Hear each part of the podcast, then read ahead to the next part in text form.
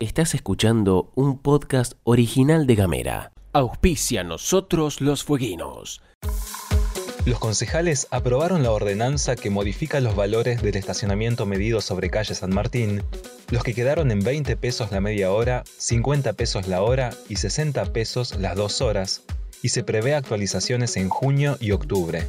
El titular de la cooperativa de trabajo La Unión, Ignacio Duarte, expuso sobre la necesidad de actualizar la tarifa. Correspondería un aumento para poder vivir medianamente digno para poder tener una ganancia medianamente digna para que esta gente pueda llevar el kilo de carne, un litro de leche, pan a sus casas, vestirle a sus hijos, pagar el alquiler, la luz y el agua. Consejo Deliberante de la Ciudad de Ushuaia.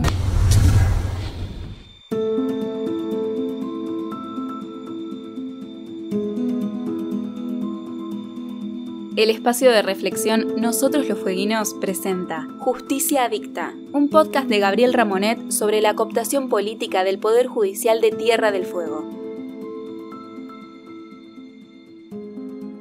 Un cerrajero camina con su valija de herramientas por el pasillo central del edificio de tribunales en Ushuaia. Es el 21 de marzo de 2017.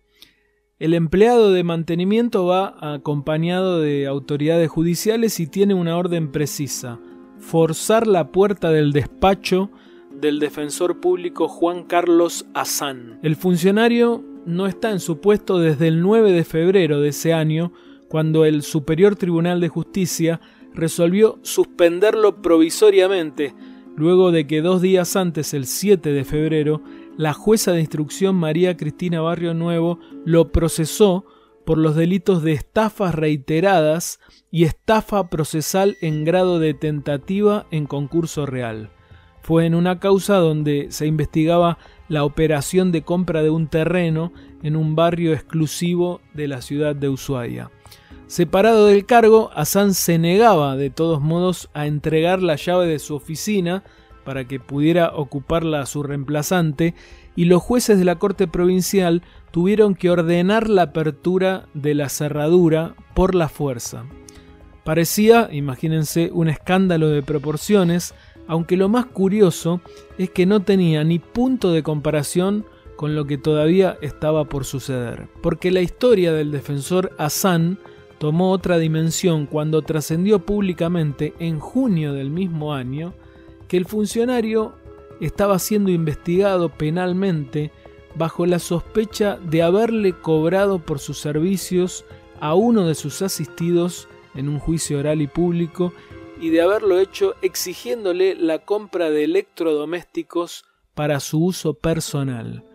La denuncia contra Sam fue presentada por el propio jefe de defensores, Gustavo Arisna Barreta, quien tomó conocimiento del presunto delito tras entrevistarse con la persona que dijo haberle pagado al defensor con un horno eléctrico y un lavarropas. La presentación de Arina Barreta dio lugar a una causa penal que quedó a cargo también de la jueza Barrio Nuevo y en la que intervino el entonces fiscal mayor de Ushuaia, Guillermo Massimi.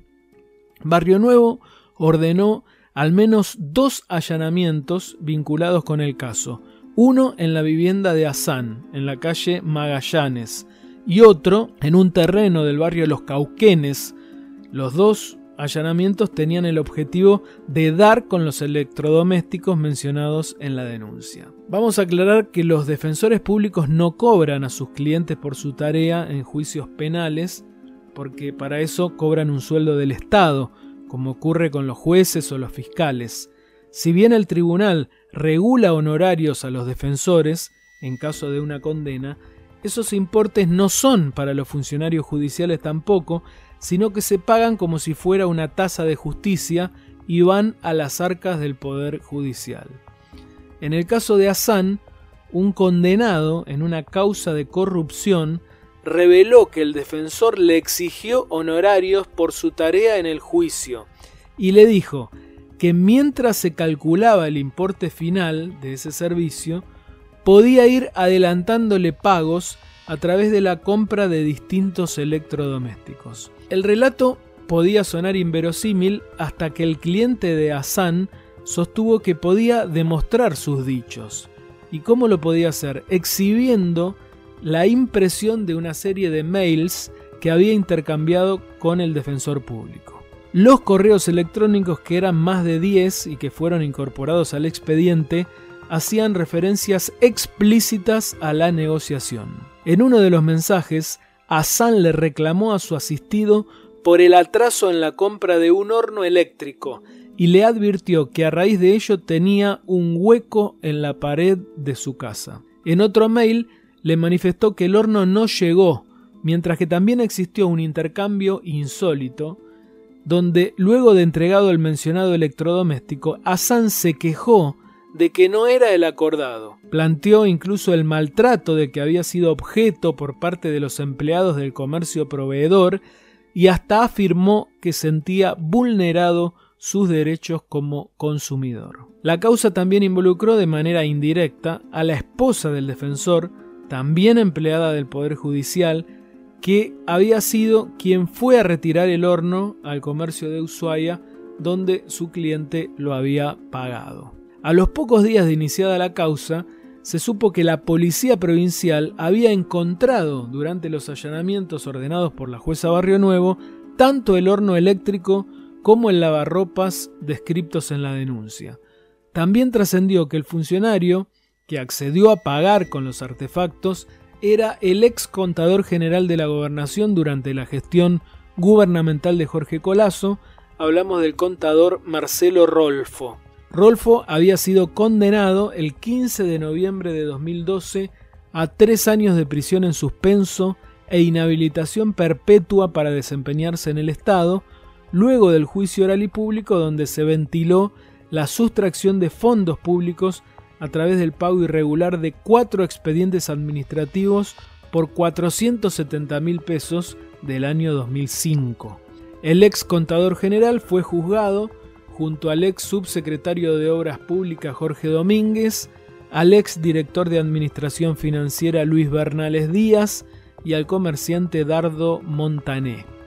El fallo fue dictado por el Tribunal Oral en lo criminal, integrado por los jueces Alejandro Pagano Zavalía, Roberto Jorge Magraner y Maximiliano García Arpón, y en ese juicio Rolfo fue defendido por Hassan.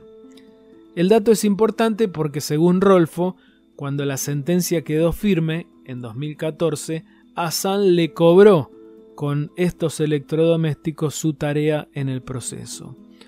La jueza Barrio Nuevo citó finalmente a Hassan a prestar declaración indagatoria. Fue el 21 de agosto de 2017. Ese día, el defensor intentó justificar el cobro por sus servicios pero la declaración prestada por su defendido desmintió la versión y complicó aún más su situación. Finalmente, la jueza le imputó el delito de exacciones ilegales. Unos días después, Hassan presentó su renuncia al cargo, que fue inmediatamente aceptada por el Superior Tribunal. De esta forma, consiguió que se tornaran abstractas las investigaciones que también pesaban en su contra ante la propia Corte y ante el Consejo de la Magistratura. No obstante, la causa penal continuó y el 11 de octubre Barrio Nuevo dictó el procesamiento del defensor por otro delito, el de concusión en perjuicio de la Administración Pública Fueguina.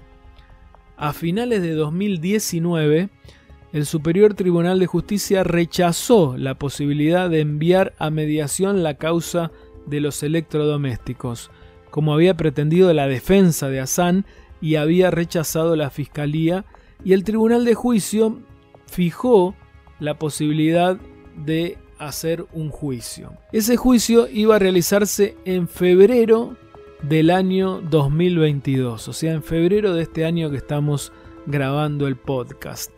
Pero pocas horas antes del juicio, la fiscalía la defensa y el tribunal acordaron utilizar el mecanismo de omisión de debate y el proceso judicial nunca se llevó a cabo.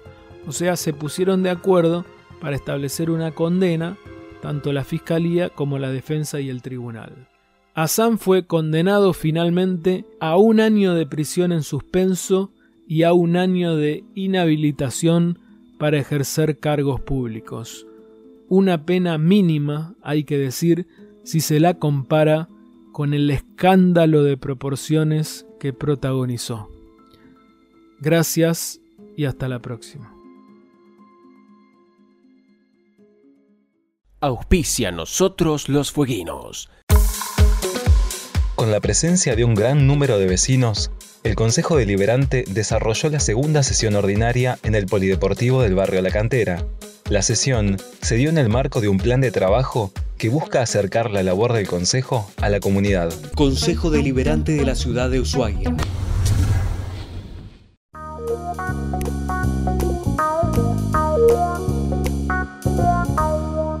Estás escuchando un podcast original de Gamera.